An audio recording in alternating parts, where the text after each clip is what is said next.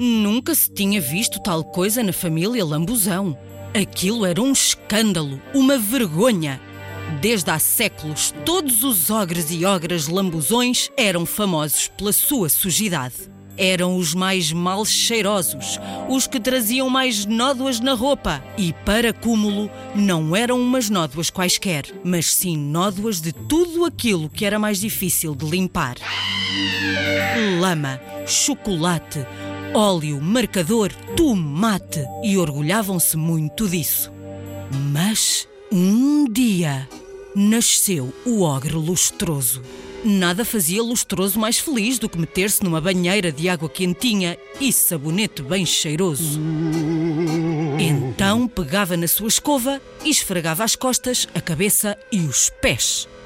Punha shampoo de flores nos poucos cabelos que tinha, lavava os dentes, usava desodorizante, vestia sempre roupa limpa, bem passada e até usava gravata. És a desonra da família! Lamentava o avô gorduroso lambuzão.